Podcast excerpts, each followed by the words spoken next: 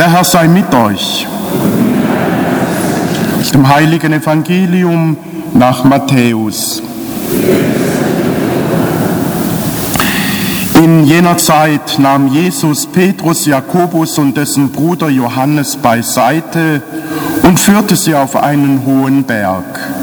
Und er wurde vor ihren Augen verwandelt. Sein Gesicht leuchtete wie die Sonne und seine Kleider wurden blendend weiß wie das Licht. Da erschienen plötzlich vor ihren Augen Mose und Elia und redeten mit Jesus. Und Petrus sagte zu ihm, Herr, es ist gut, dass wir hier sind. Wenn du willst, werde ich hier drei Hütten bauen. Eine für dich, eine für Mose und eine für Elia. Noch während er redete, warf eine leuchtende Wolke ihren Schatten auf sie. Und aus der Wolke rief eine Stimme, das ist mein geliebter Sohn, an dem ich Gefallen gefunden habe. Auf ihn sollt ihr hören. Als die Jünger das hörten, bekamen sie große Angst und warfen sich mit dem Gesicht auf den Boden. Da trat Jesus zu ihnen, fasste sie an der Hand und sagte, Steht auf, habt keine Angst. Und als sie aufblickten, sahen sie nur noch Jesus. Während sie den Berg hinabstiegen, gebot ihnen Jesus, erzählt niemand von dem, was ihr gesehen habt, bis der Menschensohn von den Toten auferstanden ist. Evangelium unseres Herrn Jesus Christus.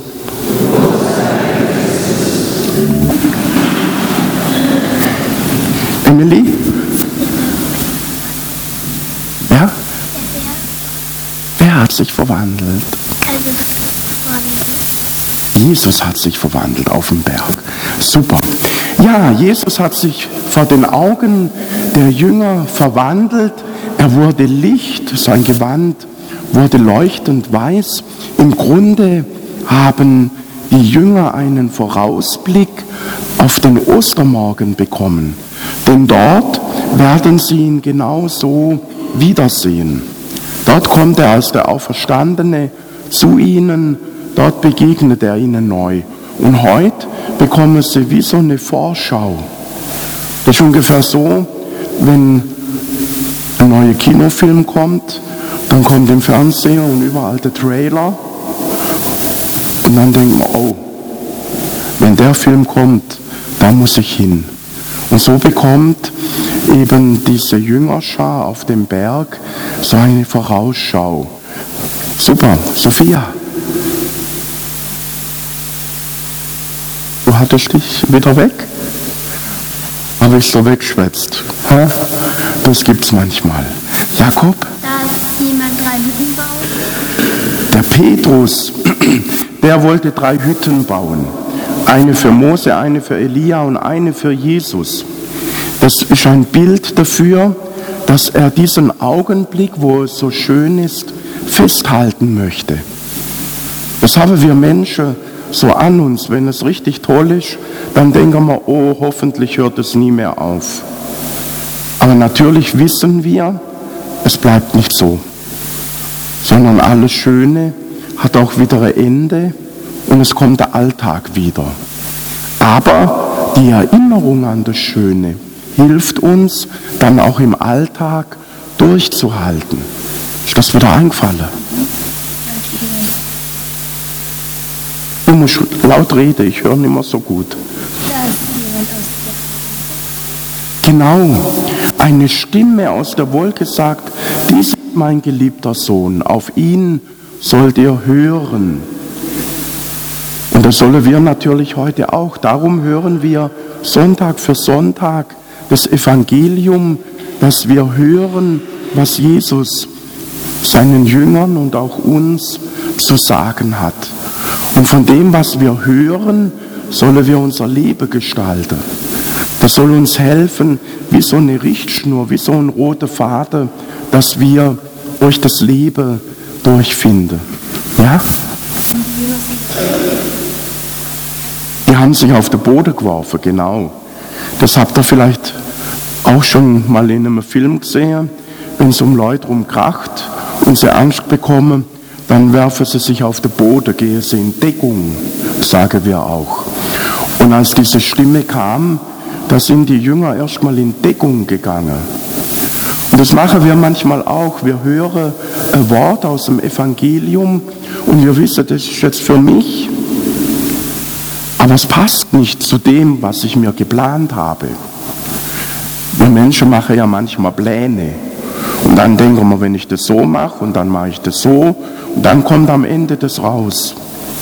Und dann kann es passieren, dass meine Pläne durchkreuzt werden, weil ich im Evangelium ein Wort geschenkt bekomme. Und ich merke, eigentlich müsste ich mich jetzt so verhalten. Und das passt überhaupt nicht zu meinen Plänen.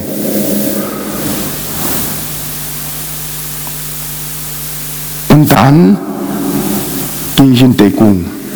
Ich schmeiß mich vielleicht nicht auf den Boden, aber ich ziehe das Genick ein und denke, hm, was mache ich jetzt?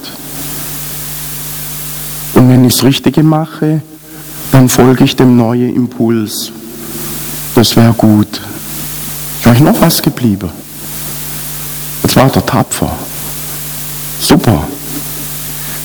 Schwestern und Brüder, was mich an diesem Evangelium angesprochen hat, ist die Tatsache, dass wir in unserem Leben immer wieder Lichtblicke geschenkt bekommen. Lichtblicke, wo es uns gut geht, wo wir uns getragen fühlen, wo wir erfahren dürfen, ich bin nicht allein auf der Welt, wo wir in schwierigen Situationen plötzlich entdecken, da gibt es Menschen, die zu mir stehen, da gibt es auch diesen Jesus, der mir immer wieder neu Vertrauen in mein Herz hineingibt und die Kraft auch durchzuhalten im alltäglichen Leben. Und darauf kommt es an, dass wir, wenn wir in so eine schwierige Phase hineinkommen, wo wir denken, oh Gott, wie soll das werden? Wenn wir nicht wissen, wie geht's weiter, wenn ich mich niedergeschlagen fühle, dass ich dann mich an solche Lichtblicke in meinem Leben erinnere, wo ich die Erfahrung machen durfte, da hat Gott es in meinem Leben auch zum Guten gewendet. Da hat er mich gehalten, ich wusste nicht, wie mir geschieht, aber plötzlich hat sich eine Tür aufgetan, plötzlich hat sich eine Richtung gezeigt und ich konnte die Schwierigkeit, konnte das, was mir in meinem Leben da gerade quer lief, durchstehe oder vielleicht sogar überwinden. Und genau das ist diese Tabor-Erfahrung. Und oft ist unser Blick, wenn wir in einer schwierigen Lebensphase drinstecken, wie so ein Tunnelblick. Wir sehen nur noch das Problem, wir sehen nur noch, was uns gerade das Leben schwer macht. Und wir berauben uns selber so der Hoffnung und der Kraft. Und sich dann an solch einen Lichtblick in unserem Leben zu erinnern, kann diesen Tunnelblick aufbrechen, kann uns helfen, da aus dem Tunnel herauszufinden, durchzuatmen, Kraft zu schöpfen und weiterzugehen. Und mir geht es manchmal so, wenn ich in so einer Phase oder in so einer Situation drin bin, dass ich mir wirklich sage, Thomas, wenn du zurückguckst, da hat es Gott zum Guten gewendet. Da hat es Gott zum Guten gewendet. Da bist du mit einem blauen Auge davon gekommen. Und wieso soll er jetzt gerade heute sagen, du interessierst mich ab jetzt nicht mehr? Warum soll er gerade jetzt heute sagen, jetzt lasse ich dich hängen und lasse ich dich im Stich. Und das gibt mir Kraft. Das gibt mir Kraft. Und wenn ich dann hinterher die Erfahrung mache, es hat sich wieder zum Guten gewendet, dann gibt es mir auch Mut, andere zu ermutigen, wenn sie in so einer Situation drin sind. Und ich glaube, dass dieses Evangelium heute so eine Einladung an jeden Einzelnen von uns ist, halt doch mal Rückschau. Schau doch mal zurück in dein Leben und pick all diese Lichtblicke heraus, wo sich dein Leben in einer Situation zum Guten gewendet hat, was du nicht mehr erwartet hast. Wo du wirklich gedacht hast, jetzt, jetzt mit mir der Bach runter. Und diese Dinge, die sollten wir für uns in Erinnerung bewahren, aber solche Erfahrungen sollten wir auch einander erzählen. Da, wo sich etwas in unserem Leben zum Guten wendet, daran sollten wir andere teilhaben lassen.